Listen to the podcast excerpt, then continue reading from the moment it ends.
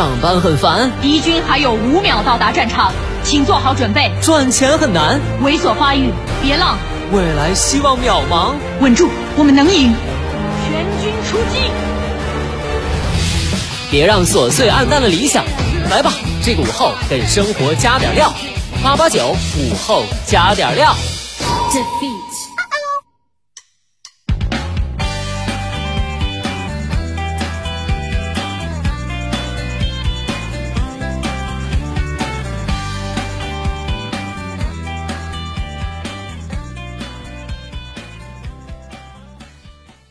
生前的你还好吗？欢迎收听午后加点料，我是海鹏。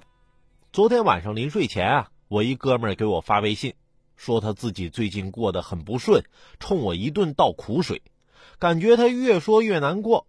我一看这也不行啊，得给他提升一下幸福感。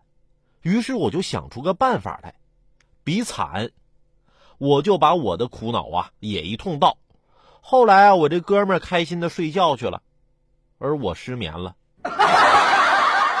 比惨这种自杀式安慰人的方式一旦见效，那感觉就像是心里的大石头终于落了地，不过砸在了自己的脚上。下面这位劝解别人的方式也挺特别。十月七号，吉林松原一辆公交车与一辆出租车相撞。民警调取监控发现，事发前两车司机因不让道而拌嘴，出租拦截公交车。公交司机很气愤，这要是撞他，不就是他全责吗？在一旁的乘客竟然跟司机说：“那就怼他。”公交司机直接撞向出租。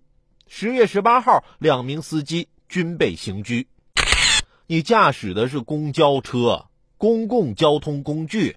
一车人的身家性命都在你手中的方向盘掌握之下，乘客是真敢说，你也真敢撞？你以为这就是简单的交通事故吗？你这都涉嫌以危险方法危害公共安全了，等待你的必将是法律的严惩。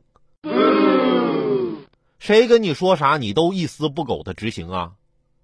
就因为当年我老娘说了一句，不许剩饭。毁了我一生啊！其实我小时候可瘦了。